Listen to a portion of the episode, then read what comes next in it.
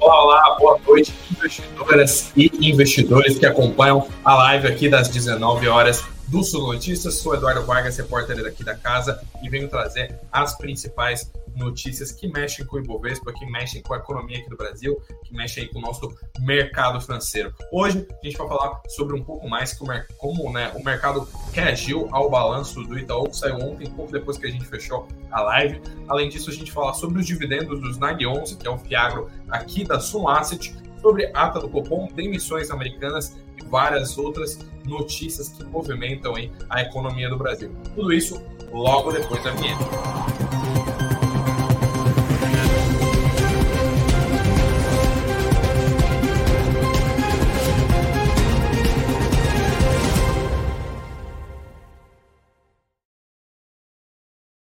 Muito boa noite, pessoal. Aí, terça-feira, ainda início de semana, semana movimentada, cheia de balanço. Boa noite aí para todo mundo que está entrando, todo mundo que já, já pode deixar aí, sentar o dedo no like. Quem é novo por aqui, se inscrever no nosso canal. Boa noite aqui para o Edson. Pode ter certeza que hoje sim, hoje tem fix. Eu estou uh, atento aí a todos os feedbacks. Sempre que vocês tiverem sugestão, pode deixar aqui no chat. Além disso, boa noite para Rosa, boa noite para o Júnior, para o holder da para o holder grafista aqui, que também entrou logo cedo aí para as 40 pessoas que entraram nesse primeiro minuto de live. Lembrando que hoje tem enquete, antes de eu começar a falar aqui sobre Itaú, sobre balanço, sobre bolsa. Se você já quiser deixar a sua participação aí na enquete de hoje, que é sobre Itaú. De ontem também foi sobre Itaú, mas não foi sobre o balanço, né? Foi sobre os problemas que rolaram lá no aplicativo. Então, se você puder deixar o, o, seu like também deixar a sua interação aí na, na enquete que a gente colocou hoje aqui no, no chat dessa live. E pois bem, vamos dar uma olhadinha como é que fechou a bolsa nessa terça-feira. Pois é, notícia que não é tão boa quanto a gente esperava, né? Porque pelo sexto pregão consecutivo, o Ibovespa fechou em queda, né? Depois da data do Copom e de mais alguns balanços colaram desde o fechamento da véspera. O Ibovespa reagiu aí a esses últimos movimentos de mercado, fechou em queda de 0,24% aos 119.090 pontos nessa terça-feira, que foi um dia negativo para Vale, positivo positivo para a Petrobras e também negativo para o Itaú, que reportou seu balanço, como eu falei, na véspera aí, no, na metade da noite da segunda-feira. Né? A gente vê aqui que teve uma queda de 0,84% nas ações da Vale, enquanto a Petrobras subiu 0,13%, aí subiu um pouquinho, só 0,1% nas ações preferenciais. E no caso do Itaú, a gente reportar o seu balanço trimestral, né, o seu resultado financeiro referente ao segundo tri de 2023. Vamos dar uma olhada em como é que isso rolou. Se você está bem atento aí às notícias do mercado financeiro, você sabe que você já deu uma olhada ali nessa notícia que até saiu ontem na noite aqui no Sul Notícias, que é esse resultado uh, de crescimento de cerca de 14% no lucro do segundo TRI de 2023, né, no comparativo de base anual, para 8,7 bilhões, superando aí algumas expectativas, superando inclusive uh, o consenso de mercado, né? O consenso definitivo aqui, como a gente pode ver, estimava 8,6 bilhões, né, para o Itaú, que é o maior banco privado do país e uma das empresas mais relevantes do Ibovespa.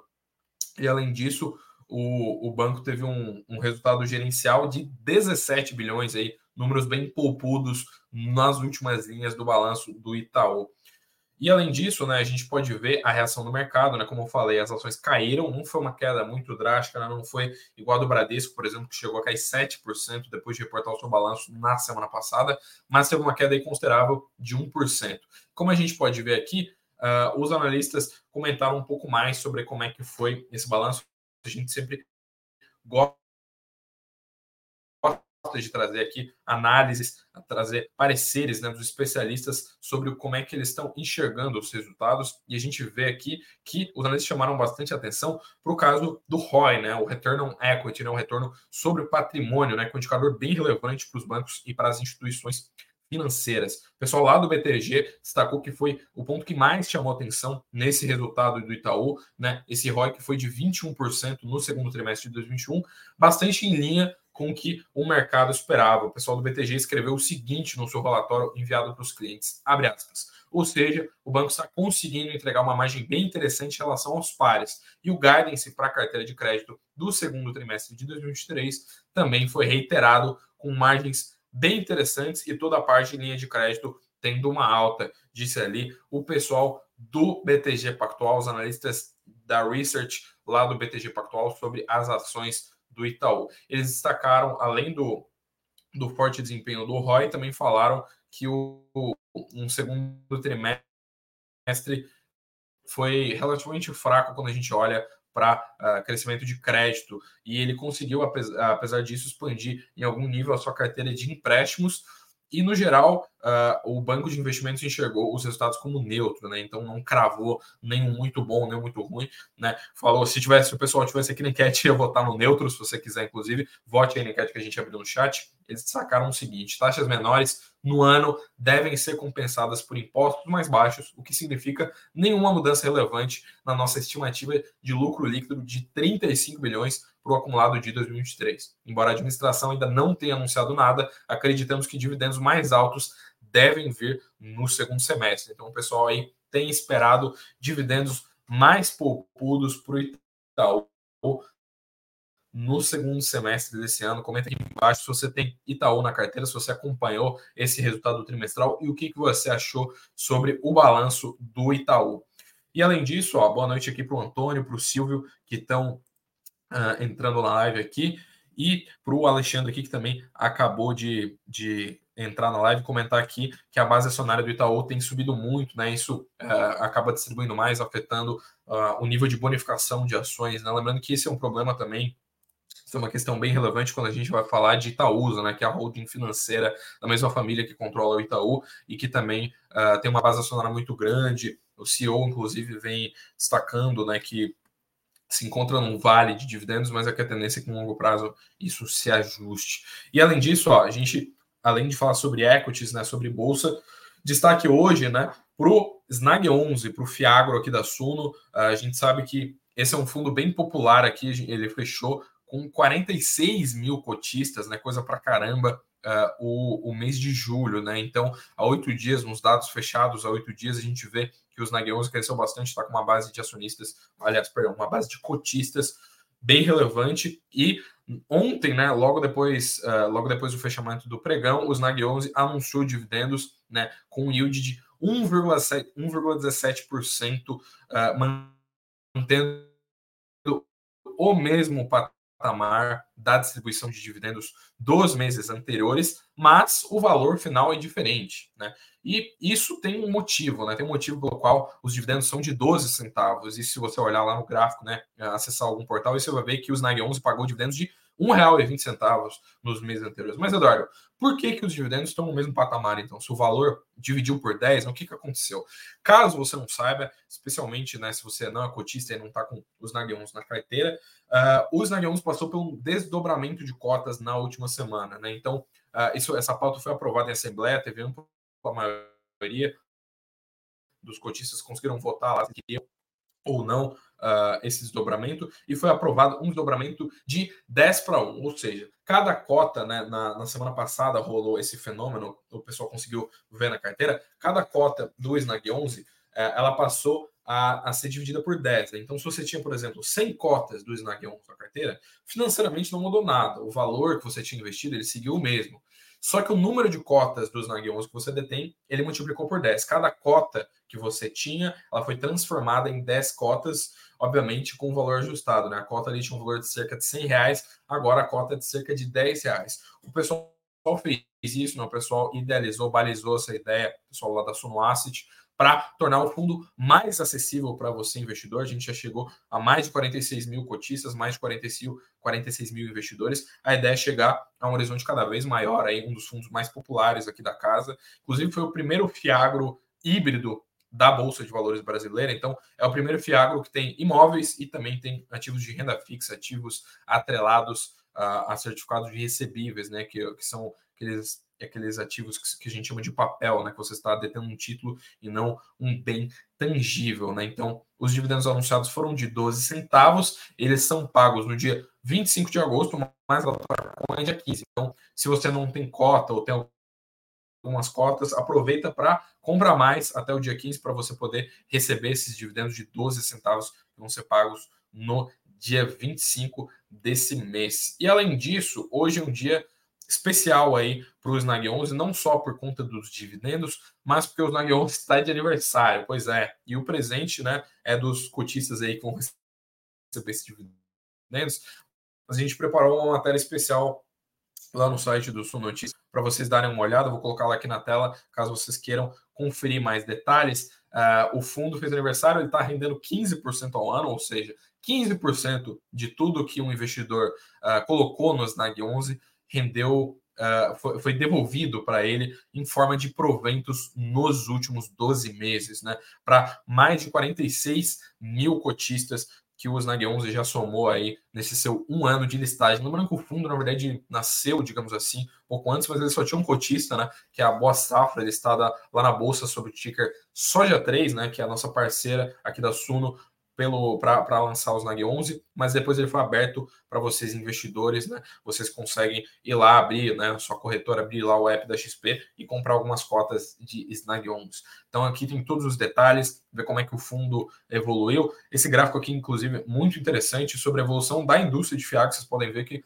é um crescimento vertiginoso. Lá em janeiro do ano passado, a gente tinha 1,4 bilhão em estoques de investimentos em Fiagro e 30 mil investidores. O número de investidores mais do que multiplicou por 10. Hoje, hoje não, né? No final de junho aqui, que é, é a data sobre a qual esse boletim Fiagro da B3 faz referência, mostra 308 mil investidores de Fiagro no final de junho e mais de 8,7 bilhões em estoques investidos nessa classe de ativo, que é extremamente relevante para os investidores pessoa física, que caso você não saiba, tanto esses investimentos aí nesses proventos do Snag 11 como outros dividendos de Fiagro, eles são isentos de imposto de renda. Então você não paga imposto, o leão não vai morder parte dos seus rendimentos se você investir em Fiagro. Aí esse que é um, um grande benefício, benefício fiscal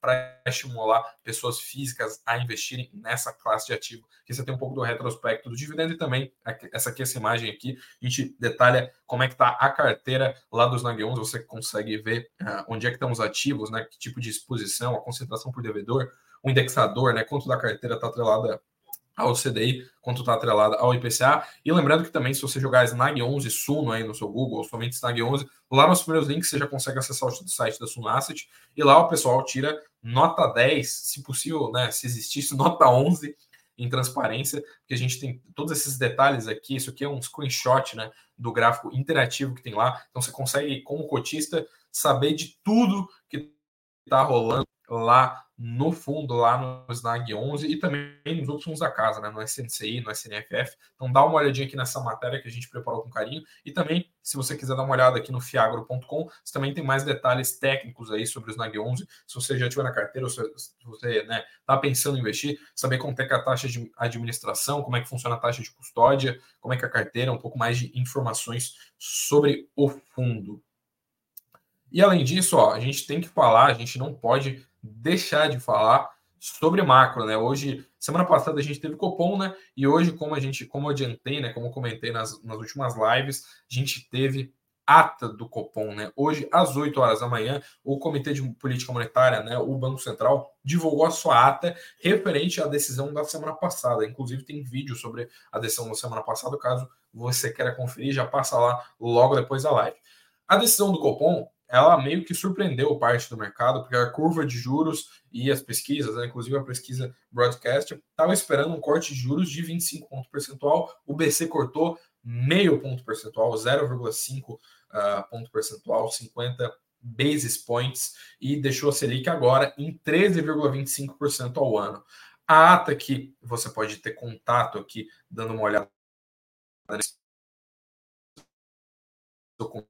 documento aqui. Isso, eu não vou ler ele todo, ele nem está aqui para a gente ficar se debruçando sobre isso, porque é um documento, como eu falei, bem complexo, mas eu só trouxe ele aqui para destacar um trecho em específico, que é esse aqui, ó.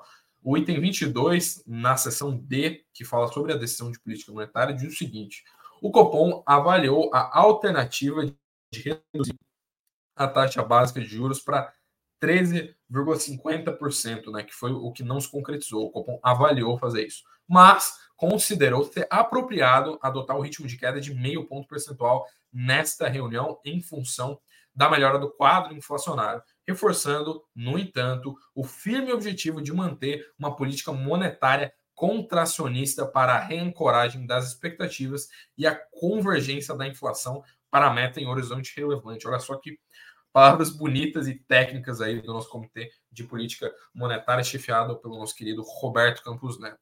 Pois bem, eles falaram que é, por conta dessa inflação que tem vindo menor do que esperado nas últimas leituras, né, do IPCA, do IPCA 15 e tudo mais, o Copom avaliou que o mais adequado era cortar mais do que o esperado, né? Ele até avaliou cortar 0,25, mas achou que o correto mesmo era cortar, passar a faca e cortar meio ponto percentual. E a gente vê aqui algumas análises do pessoal que, uh, inclusive, eu, eu, destaquei aqui nessa matéria que o, o mercado financeiro, né, como você, pode ter contato com a apuração aqui do Sul Notícias, o mercado financeiro já cortou as projeções para a Selic no fim do ano, depois colou esse corte na Selic acima do esperado. Então, o Boletim Fox dessa semana, inclusive, já mostra que o consenso é de 11,75% de Selic para o fim de 2023. Né? Então, mais alguns cortes nas próximas reuniões do BC para terminar o ano em 11,75% de Selic. Anteriormente, há quatro semanas, até a semana passada, essa projeção é de 12%.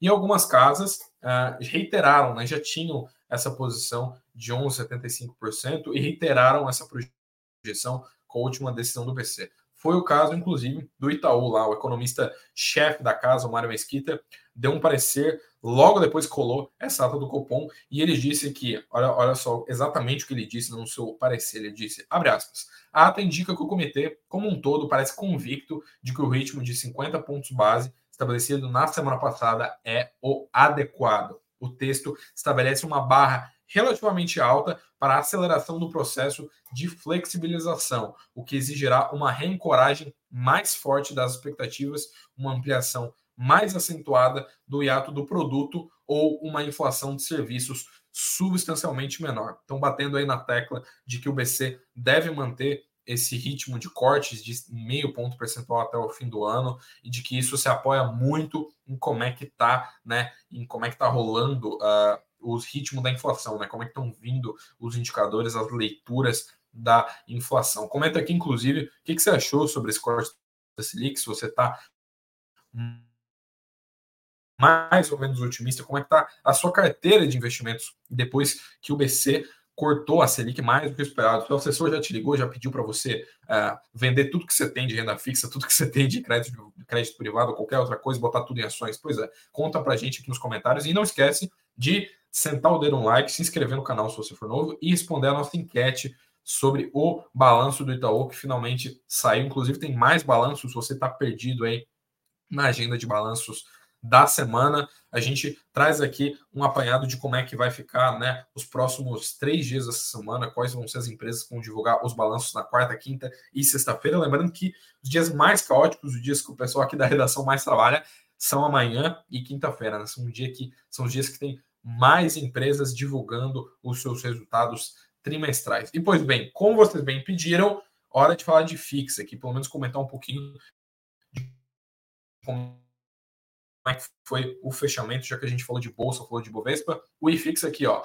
caiu 0,08% no pregão dessa terça-feira a 3.216 pontos. Uma, a maior alta do intradia foi do WHGR11, né? E a, além disso, né, ele subiu 2,3%. Outros fundos que tiveram as maiores altas foram o RBRR11, o RZTR11, o QAGR11 e o HGRE11.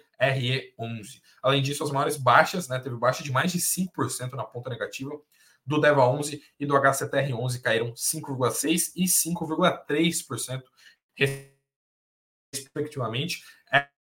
Essa aqui, inclusive, que eu estou aberta, é a aba do Suno Analítica, né? se você jogar exatamente esse mesmo link, www.com.br barra fundos, suno.com.br barra fundos imobiliários, você dá uma olhada aqui no analítica de fundos imobiliários, né? então você consegue ter contato sempre com as maiores e menores baixas, né? as maiores e menores variações do intradia. Os fundos aqui, você pode ver os fundos que estão pagando dividendos, os fundos mais acessados, a gente traz aqui isso aqui é praticamente né, o, o status invest de FIIs, né, para você ter um pouco mais de transparência, um pouco mais de contato com os fundos imobiliários. Além disso, ó, vamos dar uma olhadinha teve um destaque, né? Porque hoje teve notícia sobre FIIs, né? Teve notícia sobre o REC R11, né? Que sentiu inflação menor nos seus ganhos, e isso pode ou não afetar os dividendos, né? Vamos dar uma olhada nessa matéria aqui do Gustavo. Uh, o, o, fundo ele divulgou os seus resultados na segunda-feira, divulgou ontem, e com a redução de inflação desde o mês de março desse ano, ele, esse FIC é da REC Gestão mostrou ganhos menores referentes ao mês de julho, com uma queda de ó, 21% nos dividendos. Então, o pessoal que é cotista do REC R11 sentiu uma queda de 21% aí nos proventos. Os dividendos do fundo para o mês de agosto vão ser de 71 centavos por cota, representando um dividend yield de menos de 1%, né? um dividend yield de 0,81%, quanto analisado fica aí na casa dos 9,72%. E a gente pode olhar aqui que ele informou os seus, os seus novos investimentos aqui no, em novos CRIs. Você pode dar uma olhada em todos os, os detalhes aqui sobre esses novos rendimentos do REC R11 e, pois bem, se você quiser dar uma olhada em mais, uh, em mais detalhes sobre os dividendos desse fundo, como eu falei, caíram 21%, né, por conta dessas mudanças da inflação, né, dependendo de quanto da carteira do fundo, né, nesse caso um fundo de papel, está atrelado ao IPCA, ao CDI. Só dá uma olhada nessa matéria aqui do Sumo Notícias, está lá na descrição, uh, aqui na descrição dessa live, você pode ter contato com o link. E pois bem, hora de quebrar um pouco do gelo, falar um pouco de outro tema que não somente mercado, somente ações. É, ainda fica nesse, nesse viés de falar sobre economia, mas minha ideia aqui é sempre trazer um pouco de, umas, de algumas informações que são mais díspares ali do noticiário, do grosso da coisa, né? Que a gente fala muito de ticker, de bolsa. Então, para não ficar aquela coisa, naquela mesma coisa todo dia, uh, né, trazer um pouco do que eu vejo, que eu acho interessante na minha leitura matinal, quando eu estou tomando café aqui, lendo o meu jornal, acaba que algumas coisas eu considero interessantes, vou sempre trazer aqui, eventualmente, alguma coisa que eu acho curiosa para vocês. Pois bem, hoje a gente teve um gráfico que me chamou muita atenção. Né? Se você, você, né, ou algum parente seu, algum amigo seu, está procurando emprego, muito provavelmente a situação dele seria muito pior se ele estivesse na China. Pois é, apesar de ser a maior economia do mundo, por lá as coisas não estão muito bem para quem acabou de se formar, ou para quem né, recém está saindo da faculdade, ou procurando oportunidades no mercado de trabalho e é jovem. Dá uma olhada só nesse gráfico aqui do New York Times. O pessoal que tem idade entre 16 e 24 anos, a, a taxa de desemprego né, para essa faixa etária é de 21,3%. Pois é, é um, é um dado bem curioso né, para a segunda maior economia do mundo, e a gente vê que uh, esse, essa, esse nível de desemprego ele é muito, né, muito maior, substancialmente maior do que o desemprego para o pessoal que tem entre 25 e 59 anos. Né, nessa faixa etária de pessoal mais velha, eu vou até colocar uma imagem um pouco maior do gráfico, para vocês terem, uh, para vocês olharem. Esse, essa linha de cima é para o pessoal mais jovem, que tem 16 a 24 anos. O pessoal mais novo uh, tem só, o pessoal mais velho, perdão, tem somente 4,1% de desemprego. A gente vê uma disparidade muito grande, isso já tem uh, se inserido na cultura chinesa. Inclusive, recentemente, um reitor de uma grande universidade lá de Pequim chegou a dizer para uma turma de 9 mil formandos, para um, um público gigantesco, que hum, para eles não se cobrarem muito com os empregos e que, abre aspas, as oportunidades são passageiras, né? Uma mensagem bem curiosa aí para para você passar para uma turma de formandos, para o pessoal que vai entrar no mercado de trabalho, que vai começar a sua carreira logo menos. Dá uma olhada aí como é que você comenta aí o que você acha sobre isso, se você está tá a par desse tipo de mudança na economia chinesa, e se você gostou desse momento aí de quebrar um pouco do gelo do noticiário, eu estou sempre aqui de olho no chat, sempre olhando os feedbacks aqui de vocês, sempre que possível a gente atende aí as demandas. E bem, antes de finalizar a live, antes de ir para os indicadores, para a nossa olhada final nos índices, dá uma olhada aqui em outras manchetes, porque teve mais notícia. Hoje o noticiário está bem cheio e a gente teve demissões lá na Americanas, que está em recuperação judicial, que teve todo aquele embrólio com rombo contábil, com fraude no começo do ano. A varejista fez mais cortes e chegou a somar, né, agora com mais cortes de cargos, chegou a somar 8 mil demissões numa janela de sete meses, desde o escândalo contábil, né? A, a, essa varejista, né, que está é, tá entre as maiores do Brasil, está listada em bolsa e disponível para você comprar ações, já somou mais de 8 mil demissões. A companhia já fez vários desligamentos de funcionários. A gente aqui que cobre Americanas com bastante assiduidade desde que rolou uh, o rombo contábil, a gente sempre noticiou essas demissões, essas mudanças de gestão e tudo mais.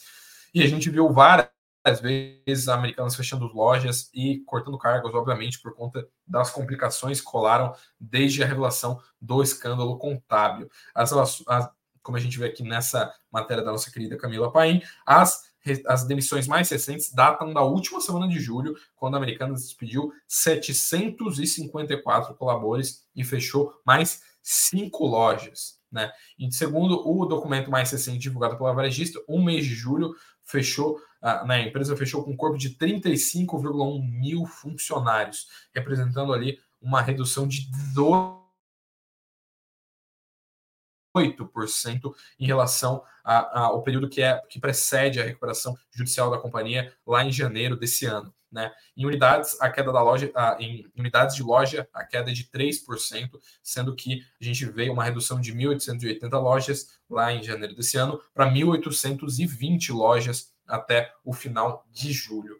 E além disso, ó, a gente tem uma notícia aqui sobre Petrobras. O Goldman Sachs estimou 19 bilhões em dividendos extraordinários da Petrobras. A gente vê aqui nessa matéria do Giovanni que a estimativa da casa é de 4 bilhões de dólares em dividendos da Petrobras. Obviamente que isso porque os analistas são gringos, né? Então o relatório que vem aqui para os nossos repórteres apurarem é em inglês, inclusive, mas a gente traduz, pega todos os detalhes aí para você.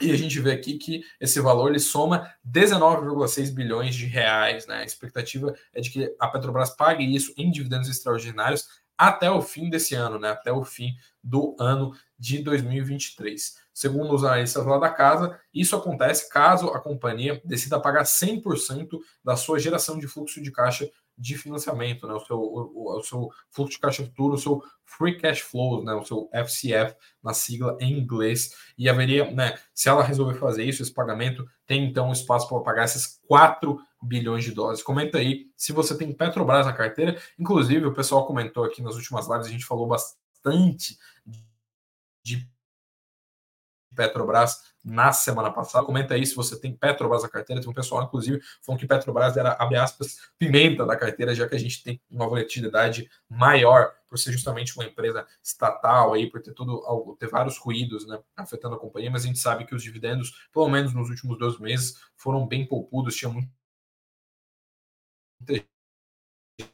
gente que procurando ações, comprar ações ordinárias ou preferenciais da Petrobras, justamente por conta né, do dividend yield elevado. Né? Dividend yield, que, salvo engano, chegou a bater, ou ficou próximo de 60%, né? um valor, um patamar bem alto de distribuição de dividendos.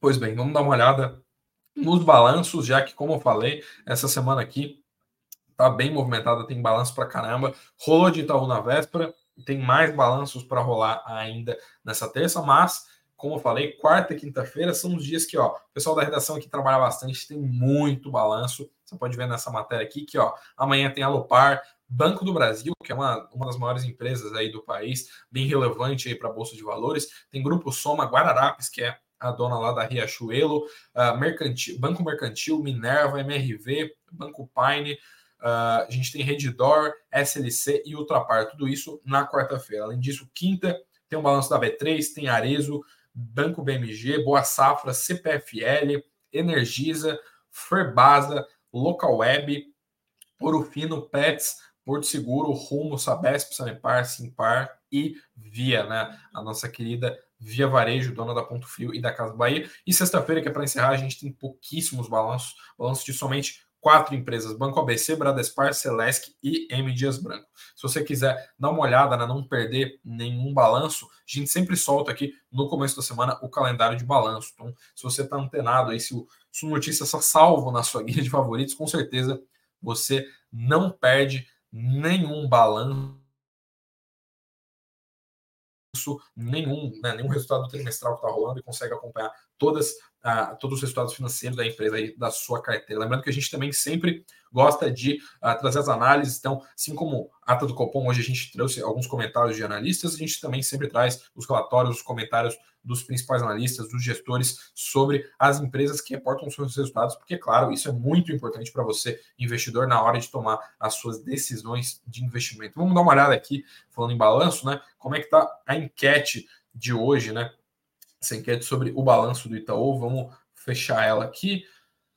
Pois bem, uh, ah, 60%, a gente pode olhar aqui, 60% do pessoal uh, julgou como neutro o balanço do Itaú. Olha só que curioso, a maior parte do pessoal achou que o Itaú ficou ali em linha com o esperado na no seu balanço aí, no seu resultado financeiro que foi divulgado nessa segunda-feira, né? Foi divulgado na, ontem, depois que a gente fechou a live aqui, o Itaú divulgou o seu resultado trimestral e a maior parte do mercado, a maior parte dos viewers, né, dos, do pessoal que está aqui na live, viu como neutro. O pessoal, uh, aliás, perdão, eu confundi os números aqui. A maior parte viu como bom, são 58%, e 35% consideraram neutro. Só 6% consideraram ruim.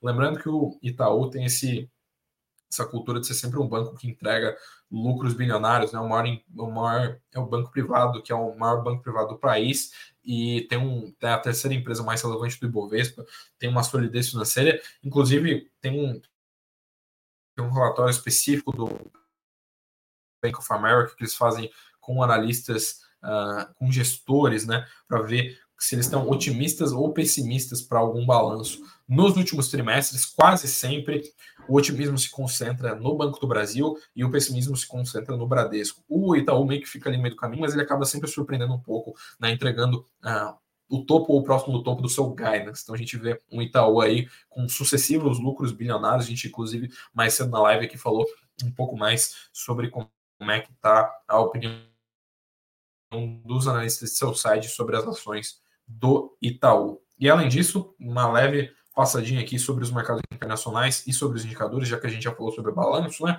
Falar um pouco mais sobre como é que fecharam os mercados. Além de Ibovespa ter fechado no vermelho, lá fora também fechou no vermelho. Foi queda de 0,5% no Dow Jones, quase 0,5% ali, 0,45% no S&P e 0,68% lá na Nasdaq, né? na Nasdaq, que é aquele índice de Wall Street que é mais atrelado às empresas de tecnologia. Nas commodities a gente teve uma movimentação muito importante. No caso do petróleo, subiu menos de, 1%, né, 0,89% a 86 dólares e 10 centavos o barril. Lembrando que semana passada a gente teve um rally ali, Rússia e Arábia Saudita sinalizaram um aperto na oferta, isso jogou a cotação para cima. Um dia chegou a subir 2,5%. Mas o grande destaque é o minério, que perdeu o patamar, né? o minério de ferro perdeu o patamar de 100 dólares de cotação. Teve nova queda, ontem já caiu, hoje caiu de novo.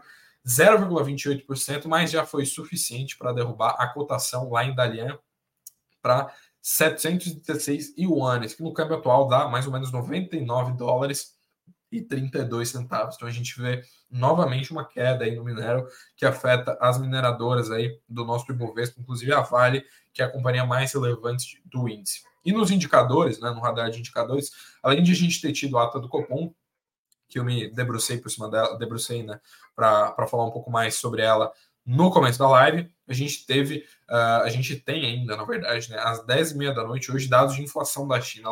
A China, na virada do dia, ali, já na meia-noite, divulgou seus dados de balança comercial que ficaram bem em linha com o esperado, né? Mas a gente tem inflação que é bem relevante, né? Tem, é um, é um, dado que o mercado olha bastante, já que é a segunda maior economia do mundo, dados de inflação agora às 10h30, né? Bem depois do horário que a gente fecha a nossa live. Nesse horário eu já estou voltando do meu treino, indo praticamente indo dormir, comendo a minha última refeição do dia. E pois bem, para amanhã, quarta-feira, se você está antenado no mercado, se você fica olhando os indicadores, aí, olhando o gráfico igual doido o dia inteiro, pega a caneta e o papel aí para anotar, que amanhã a gente tem quatro indicadores que são importantes. Tem vendas no varejo do Brasil, 9 da manhã, estoques de petróleo bruto que mexem com as commodities dos, não, os estoques dos Estados Unidos às 11h30, uma da tarde tem confiança do consumidor aqui do Brasil e às 12h30 tem fluxo cambial estrangeiro também aqui do Brasil. Então, indicadores bem relevantes, os mais relevantes, né, de certa forma, ficaram